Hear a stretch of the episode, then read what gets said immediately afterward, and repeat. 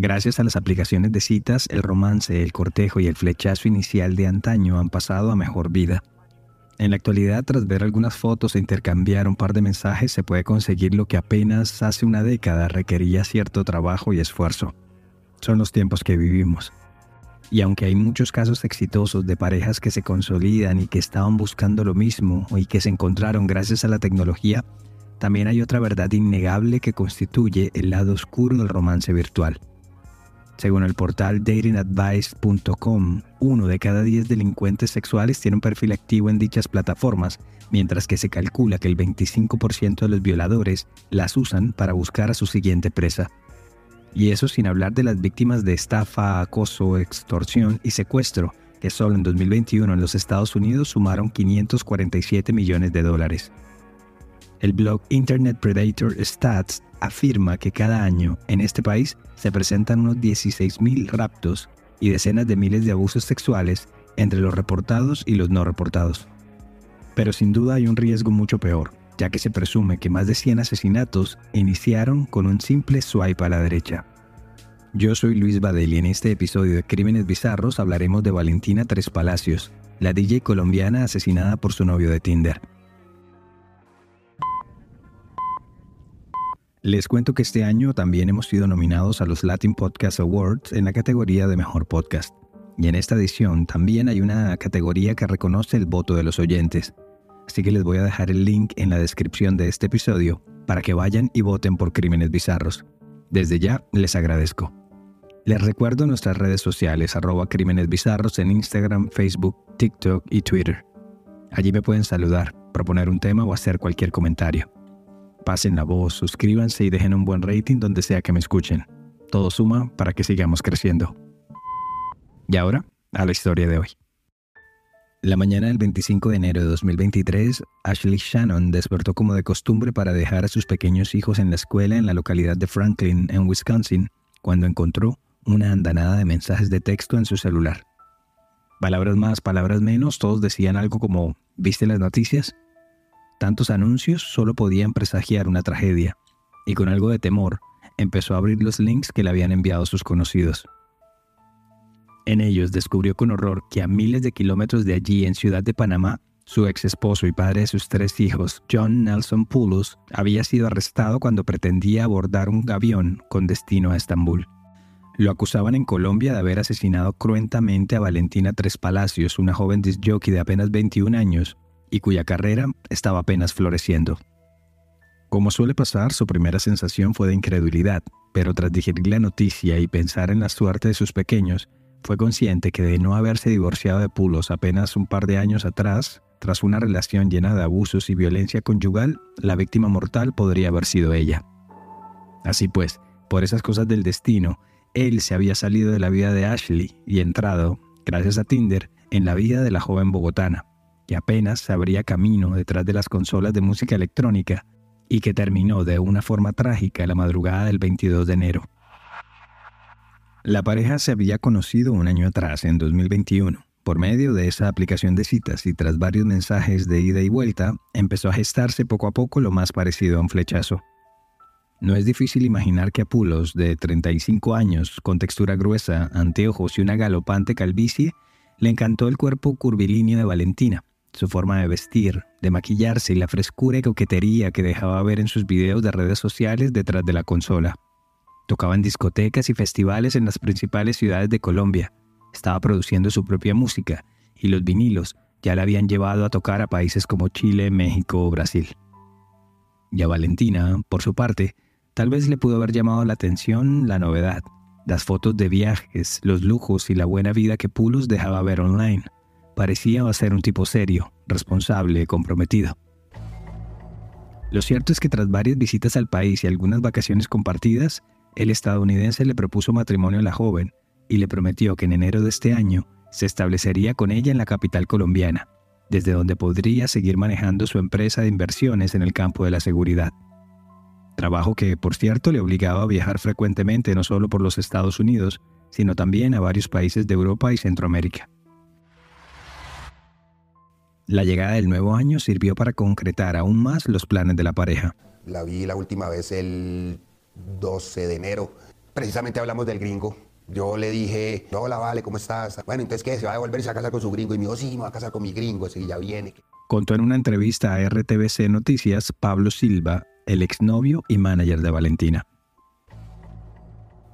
Según la joven le dijo a sus familiares, su novio llegaría a Colombia a mediados de enero para quedarse, y para entonces ella tendría que tener listas sus maletas y pertenencias porque el día 20 se mudarían al departamento que Pulos ya había rentado para ellos.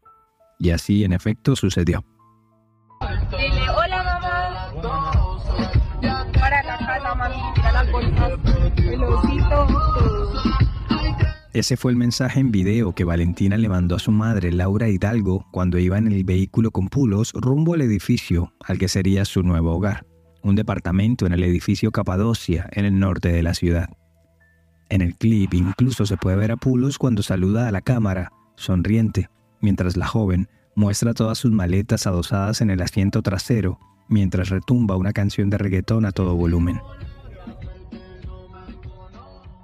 Es más, al día siguiente, el sábado 21, la joven le hizo una videollamada a su hermano menor y encantada le hizo un tour por su nueva vivienda, y todos quedaron contentos y tranquilos esa noche. Sin embargo, la paz del domingo para la familia Tres Palacios Hidalgo se empezó a resquebrajar y se tornó de repente en una impensable tragedia.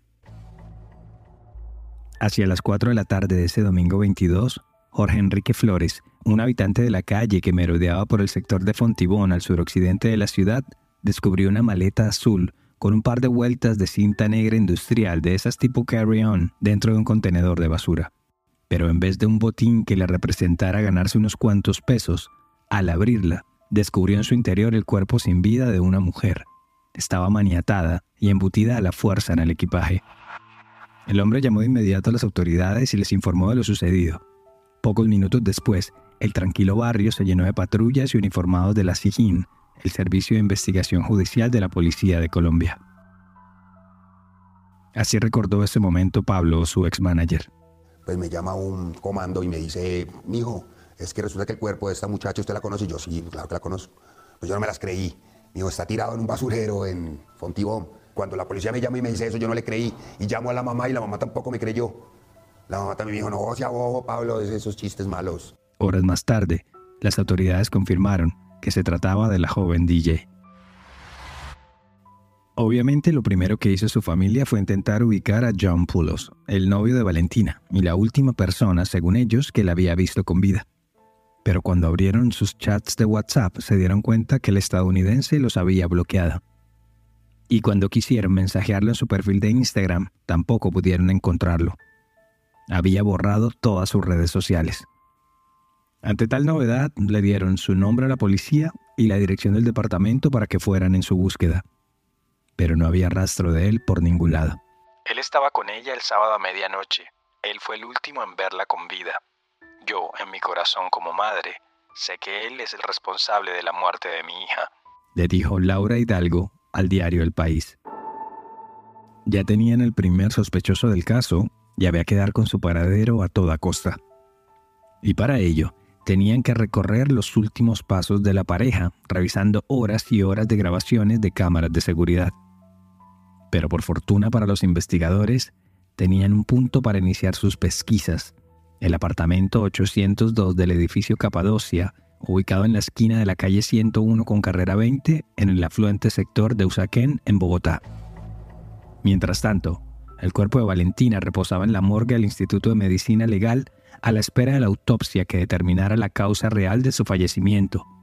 Lo único cierto hasta entonces fue que a simple vista podía considerarse como una muerte violenta, como un asesinato. El informe de necropsia, firmado por el médico forense Juan Morales Cuellar, determinó que Valentina presentaba lesiones en el cuello propias del estrangulamiento la impresión de dos dedos pulgares en el frente y la marca de cinco franjas ya un tanto color violeta abrazándole la nuca. No se descartó tampoco el uso de una soga de una cuerda para completar el crimen. Pero no solo ello. Había hematomas en varias partes de su cabeza, como la frente y los parietales, y en sus ojos quedó el rastro de haber sufrido una hemorragia severa. La muerte violenta había sido confirmada. A Pulos parecía que se lo había tragado la tierra. Pero la verdad es que solo había dos opciones viables. O estaba escondido o había salido del país. Se sabía que los únicos conocidos que tenía en Bogotá pertenecían al círculo de Valentina, y pues ninguno de ellos estaría dispuesto a acogerlo sin ningún tipo de aclaraciones, sabiendo que su amiga y familiar había muerto de semejante manera. Todos ellos estaban no solo doloridos, sino con ansias de que Pulos apareciera y explicara qué había sucedido. Casi que por descarte, un grupo de investigadores se dedicó exclusivamente a revisar las cámaras de seguridad del aeropuerto El Dorado de Bogotá. Así fue que descubrieron que ese mismo domingo a las 5.23 de la tarde, Pulos estaba cruzando la zona de migración internacional.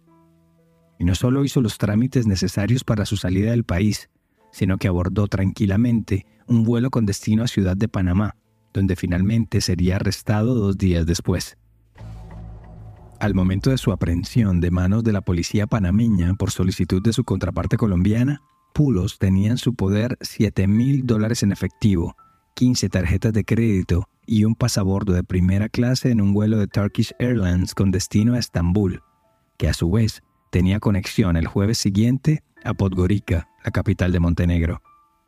Curiosamente, con ninguno de estos países Colombia tiene un tratado de extradición vigente, así que no dejaba de ser llamativos Pulos haya escogido justamente esos dos destinos, a menos que en palabras simples estuviera huyendo. Cuando fue detenido, el hombre dio una versión de manera extraoficial a las autoridades panameñas explicando su salida de Colombia. Varios reportes de prensa coinciden en que Pulos dijo que salió del país cafetero porque el cartel de Medellín lo estaría buscando para matarlo, e incluso agregó que ese mismo grupo delictivo habría sido el responsable de la muerte de su novia. Tal vez en otra época, en la década de los 90, la versión habría tenido un poco más de asidero, pero invocar el accionar de un cartel de la droga, casi 30 años después de su desaparición en un caso que a simple vista se veía doméstico, no le resultó de mucho pero ya con Pulos detenido y una causa de femicidio sobre la mesa, había que determinar qué había pasado y cómo Valentina acabó de la forma en que lo hizo, pero sobre todo, cuáles fueron los motivos. Un informe publicado por la agencia de periodismo investigativo API, que tuvo acceso a la acusación formal de la Fiscalía, hizo un recuento de las últimas horas de la pareja. Todo comenzó el 19 de enero cuando John Nelson Pulos arribó en un vuelo de Atlanta a Bogotá. A las 8.53 de la noche entró al edificio Capadocia, ubicado en el norte de Bogotá, llevando como equipaje una maleta azul de rodachines. Empieza el reportaje. Según la línea de tiempo que recopilaron, al día siguiente Pulos salió en la tarde en el Volkswagen plateado de placas JNL 991 que había rentado para movilizarse y recogió a Valentina en el departamento que ésta compartía con su madre y sus hermanos. A las 7.40 de la noche de ese viernes, las cámaras de seguridad los captaron ingresando al edificio y allí pasaron la noche. Luego llegó el sábado, día en el que no salieron del departamento. Luego en la noche, la videollamada de la joven con su hermano, y solo hasta pasada la medianoche a las 12.59 se les volvió a ver en escena. Pero las cosas no parecían estar bien. Al menos así lo deja ver un mensaje que Valentina envió en el chat de la aplicación de transporte que utilizaron para salir esa noche. Cuando se monta el carro antes de que él ingrese, ella pega un grito y me dice, ay, ¿por qué escribí esto? Entonces yo dije como, ¿qué, pasó? Y dice como, ayuda, estoy en peligro. Entonces yo la miro y le digo, ¿estás bien? Y el man todavía no se había montado al carro. Entonces ella empieza como a manotear, el hombre entra y dice como, eh, ¿qué pasó, baby? ¿Estás bien?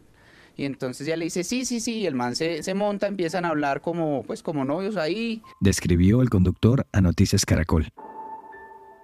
Según el chofer, Pulos le preguntó que si sabía hablar inglés, y ante la respuesta positiva, el estadounidense se quedó en silencio y empezó a comunicarse con la chica por medio de mensajes de WhatsApp, hasta que a las 3 y 48 de la madrugada los dejó al frente de la discoteca Nexus VIP, en el centro de la capital colombiana, donde la joven estaba agendada para tocar a partir de las 4 de la mañana. En los videos se les puede ver llegar vestidos de negro, a veces tomándose de la mano y luego recorriendo un pasillo del lugar donde están los lockers y las oficinas de la discoteca.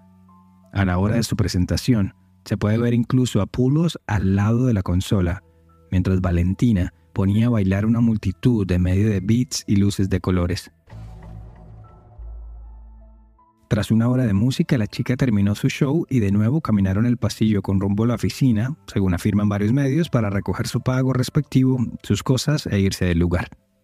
No obstante, según el informe de la agencia de periodismo investigativo, en un punto de su estadía en la discoteca, la pareja discutió fuertemente, luego de que Pulos vio como un amigo de Valentina le tocó la pierna y ella no hizo nada para evitarlo. Esta situación habría sido el detonante para que Pulos estallara en furia. Aún así, las cámaras de seguridad del club dejaron constancia que la pareja salió del lugar a las 6 y 51 de la mañana. Casi media hora después, estaban de vuelta al edificio Capadocia. Ese fue el último registro de la joven con vida. Ya después, las grabaciones solo muestran a Pulos saliendo del departamento con una maleta de rodachines azul.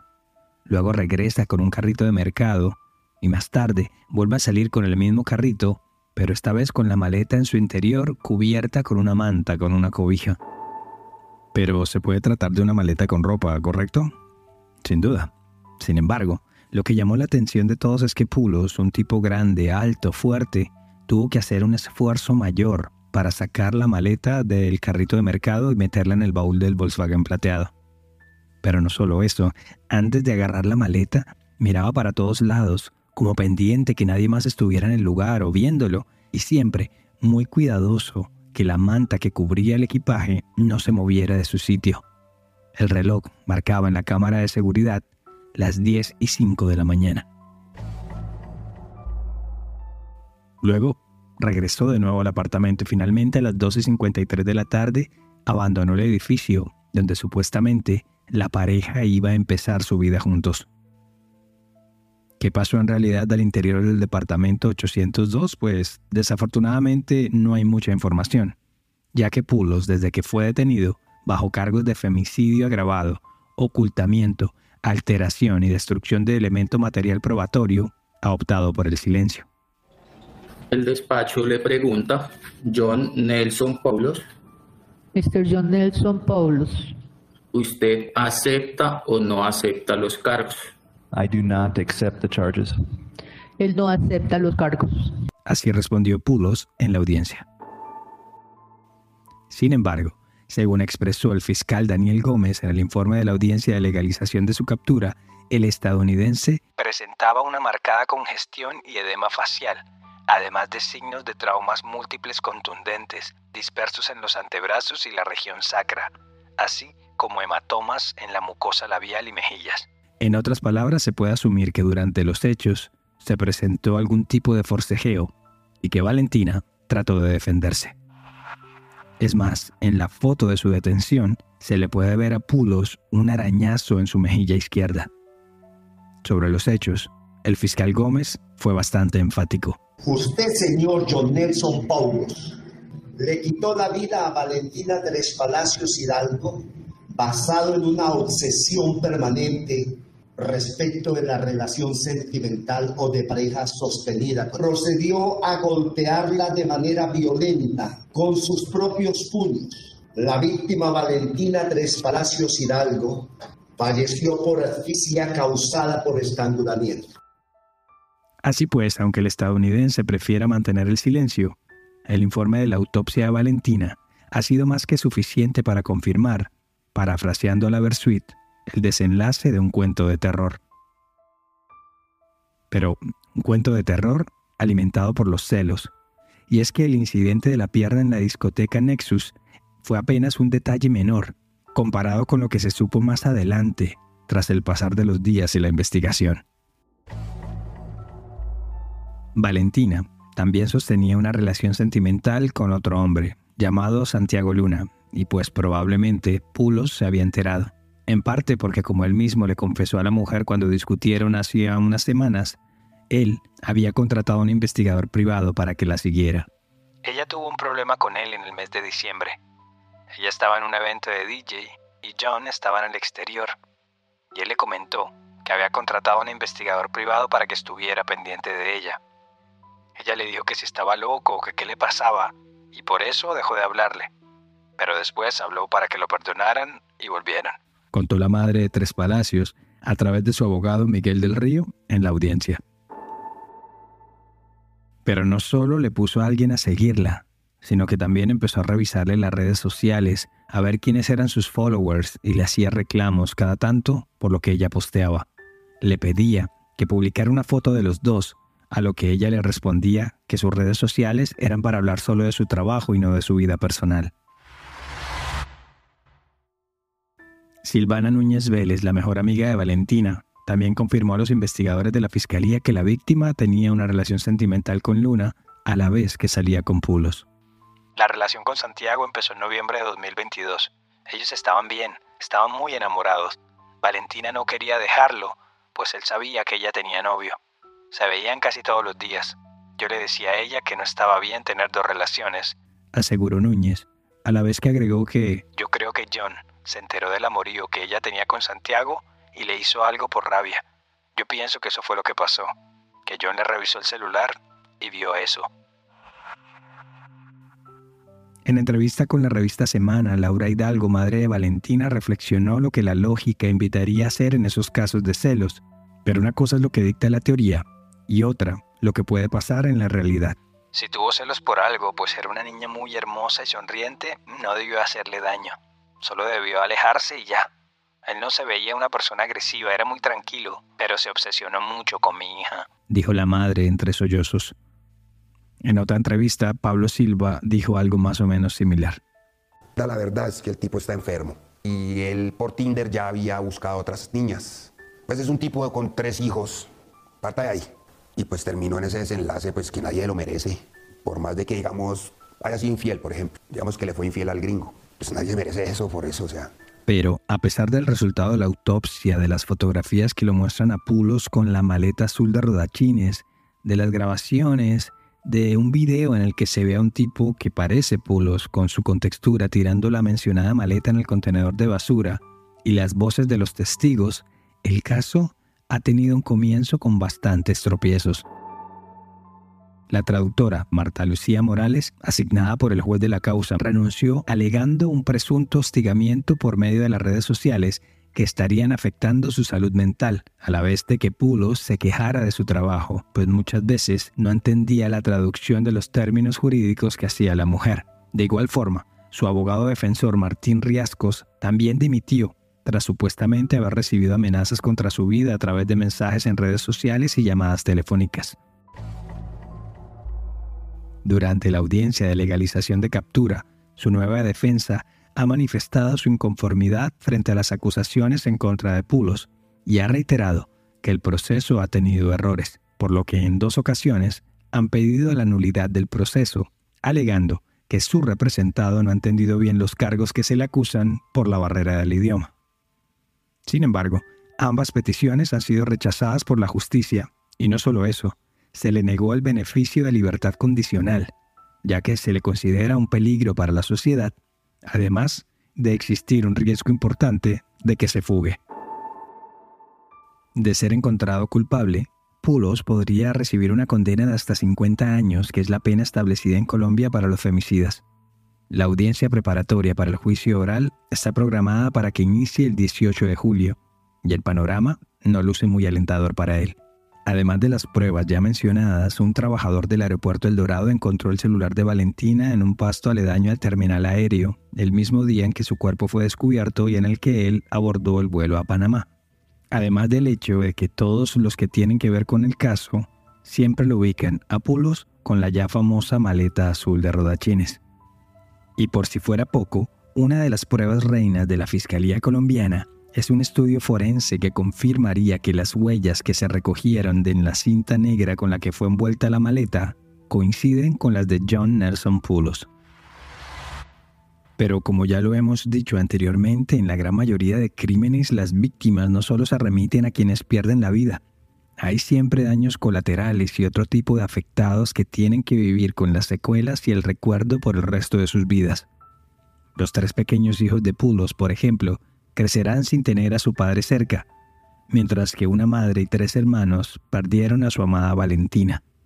También sus amigos y sus miles de fans que no volverán a disfrutar de su presencia y de su talento. Y como el destino tiene sus extrañas formas de explicarlo todo, la primera y única canción que Valentina Tres Palacios publicó como artista en Spotify, tiene el nombre perfecto para enmarcar esta tragedia. Goodbye. Adiós. Valentina Tres Palacios.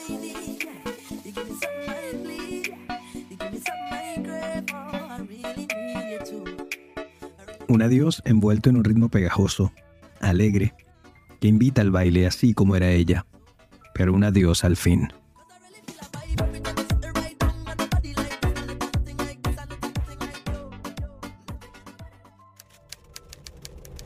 Gracias por llegar al final de esta edición de Crímenes Bizarros, un podcast de Iguana Media. El episodio de hoy fue escrito y producido por mí, Luis Badel. Y ya saben, si quieren proponer un tema o simplemente saludar, lo pueden hacer en arroba Crímenes Bizarros en Instagram, Facebook y TikTok. Siempre será bueno saber de ustedes. Nos escuchamos a la próxima. Para mayor información sobre el tema de hoy, visita iguanamedia.net.